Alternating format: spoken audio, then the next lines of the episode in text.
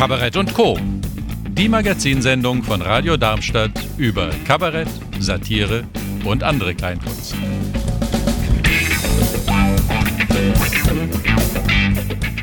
Wir unterhalten uns heute über Generationswechsel im Kabarett und sprechen als nächstes mit dem politisch-literarischen Kabarettisten und Kabarettlehrer Tillmann Lucke. Hallo Tillmann. Hallo Michael. Du gibst ja Kurse unter anderem bei der Deutschen Schülerakademie, auf der Kabarettakademie auf Burg Fürsteneck oder bist auf dem Kabarettfestival in Cottbus aktiv. Das heißt, mit dir können wir mal ein paar Worte über den Kabarettnachwuchs wechseln, oder?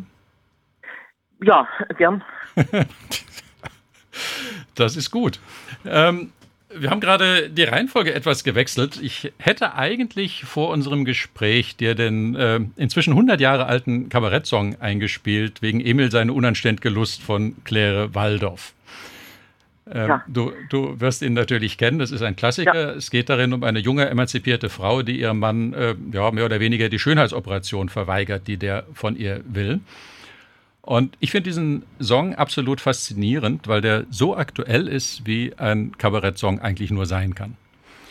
Obwohl er eben 100 Jahre alt ist.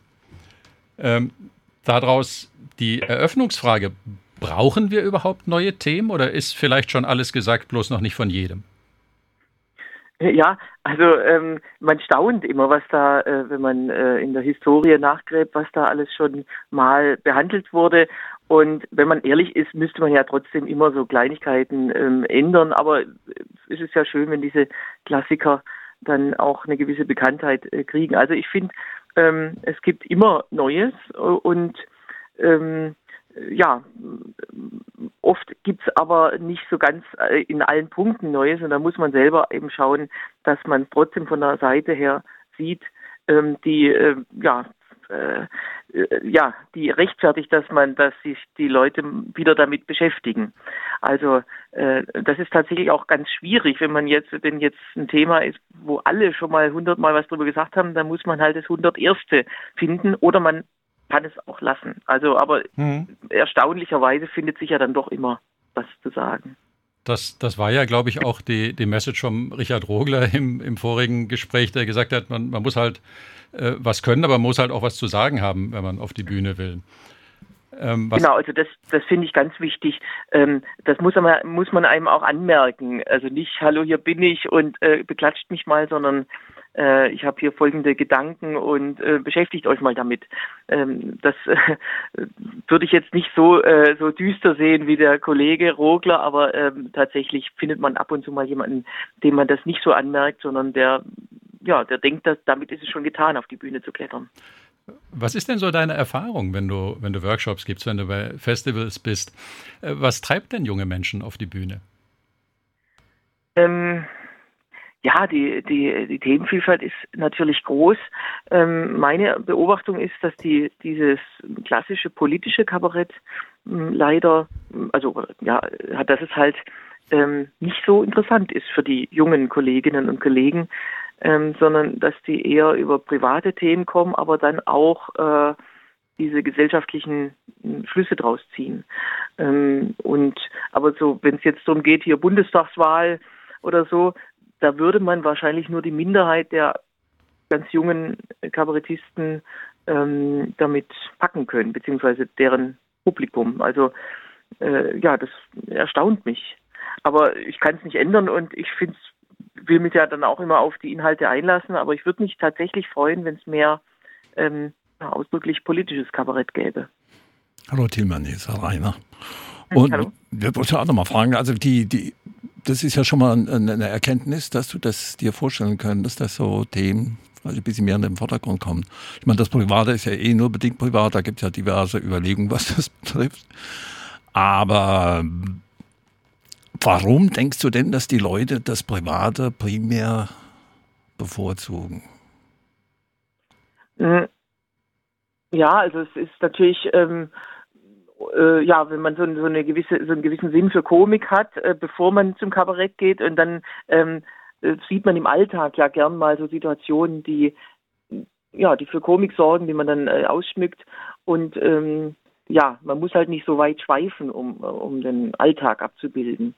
Ähm, bei, bei anderen, bei Themen, ähm, die nicht die eigenen sind, muss man halt sich erstmal rantasten, man muss recherchieren. Man sollte natürlich auch nichts Falsches erzählen, gerade äh, wenn man halt bestimmte, mit bestimmten Fakten argumentiert, die dann vielleicht doch nicht so sind oder bestimmte Namen oder Bezeichnungen, die dann nur so halb zutreffen. Ähm, äh, mhm. Das würde ja dann eben die, äh, die Glaubwürdigkeit mindern und ich vermute, dass manche einfach dann sagen, ja, dann, dann nehme ich das, was mir näher liegt. Äh, ohne, ohne größere Anstrengung, ja. ja. Kunst, Kunst ist schon schön, aber es macht auch ganz schön viel Arbeit, gell? Ja. Ja, das muss man, muss man halt wissen. Äh, und äh, da gibt's ja leider diesen, sage ich mal, diesen Bias zwischen ähm, äh, dem, wie es aussieht und dem, was dahinter steckt. Also dieses, ja, das fällt dem ja leicht, ja, genauso muss es halt aussehen, aber es ist nicht leicht beziehungsweise es, es, es war zumindest zu Anfang nicht leicht und natürlich kriegt man Erfahrung, aber immer zu denken, Kabarett muss einem leicht fallen oder das, was man auf der Bühne macht. Äh, gerade zum Beispiel ein Gedicht oder ein Lied wirkt dann besonders gut, wenn es halt mit einer professionellen, professionellen Leichtigkeit rüberkommt. Und ähm, dann denken Leute, die äh, das gerade anfangen vielleicht irrtümlicherweise, dass es dass es schnell gehen muss. Und wenn's äh, und dann packen äh, dann sind sie vielleicht weniger bereit, ähm, das ähm, ja zu korrigieren oder daran zu arbeiten. Aber wie gesagt, das ist jetzt ähm, nur so ein Eindruck, aber äh, es gibt auch genügend Gegenbeispiele. Mhm. Wo, wo können denn junge Leute, die auf die Bühne wollen, Unterstützung sich holen? Ja, das ist schwierig, erst recht gerade jetzt in der Pandemie, wenn man nicht mal offene Bühnen besuchen kann, also ähm, äh, wo man ja sich quasi fast ohne Anmeldung oder ohne Qualifikation äh, ausprobieren kann. Ähm, ja, es gibt, wie du schon angedeutet hast, äh, diverse äh, Workshop-Möglichkeiten. Ähm, Kabarettakademie, die Bundesvereinigung Kabarett bietet auch, äh, ähm, bietet auch Kurse und Workshops an. Und ja, also ich selber mache das auch und ich habe jetzt auch, ähm, das kann ich hier schon mal erwähnen, ich habe letzte Woche die den, die, die, Zusage gekriegt für die Förderung eines äh, Kabarettfestivals, was ich im Herbst in Baden-Württemberg veranstalte. Also da ähm, gibt's, das ist dann sogar kostenlos die Teilnahme für ähm, junge Kabarettistinnen und Kabarettisten, die gerade anfangen. Äh, mhm. Die können sich da bewerben beim Zungenspitzer Festival und dann äh, gibt's halt quasi zwei Wochen Seminar und, und äh, Unterricht, nicht nur von mir, sondern auch von, von ein paar Kollegen. Und äh, ja, sowas findet sich ja dann äh, doch immer, wenn man so ein bisschen durchs Internet streift. Und ähm, ich, ich rate auch jedem Anfänger, ähm, da auch äh, was in Anspruch zu nehmen oder sich mal fortzubilden, nicht zu denken, ich probiere es nur auf der Bühne aus. Also das auf der Bühne ausprobieren ist natürlich immer äh, wichtig. Man kann nie auf theoretischem Wege jetzt Kabarettist werden, aber ähm, auch immer zu gucken, was kann ich denn besser machen, was, was kann ich mir für Ratschläge holen. Ähm, entweder also grundsätzlich, aber natürlich auch an einzelnen Nummern, dass, dass man halt wirklich ja. äh, bereit ist, ja auch Arbeit reinzustecken. Also im, im Grunde das, was Richard Rogler auch gesagt hat, äh, sich einfach mal, äh, er hat gesagt zehn Jahre, also eine, eine Zeit lang zugucken äh, oder eben vielleicht auch professionelle Hilfe beim Zugucken holen eine Außensicht genau, auf alle klingt, Fälle. Das klingt ein bisschen bedenklich, professionelle Hilfe holen, aber ich weiß das. Nein, also ähm, zehn Jahre zugucken, ich würde sogar sagen, für immer zugucken, aber natürlich wird es leichter, man kriegt schneller raus, worauf es ankommt, was einem liegt, äh, was man besser nicht tun sollte. Also wenn man jetzt zum Beispiel gar nicht singen kann, dann sollte man das vielleicht auch einfach gar nicht machen. Ähm, äh, und so, aber schon natürlich immer schauen, was habe ich da abgeliefert und äh, ähm, reicht mir das oder also will ich bin ich da zufrieden oder was? Also man kann ja ruhig auch mal zufrieden sein, zum Beispiel wenn man eine neue Premiere gut über die Bühne gebracht hat, aber ja. ähm, dann eben auch immer weitermachen, ja. Mhm. Gut, und äh, du hast äh, zwei Angebote genannt. Äh, dein Festival Zungenspitzer, wo gibt es dazu Informationen?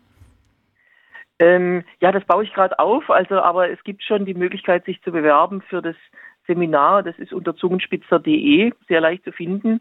Ähm, da kann man sich noch bis äh, Anfang September äh, melden. Das ist jetzt alles sehr kurzfristig, weil diese, weil es auch ein bisschen gedacht ist als Weg aus der Corona-Krise für die Kunst und deswegen hoffe ich, dass das alles, also das findet Ende Oktober statt, zwei Wochen lang und ähm, ja, wie gesagt, die Teilnahme ist kostenlos für diejenigen, die dann für, für zehn Leute, die dann ausgewählt werden. Weil ihr da eine coole Förderung dafür an Land gezogen habt.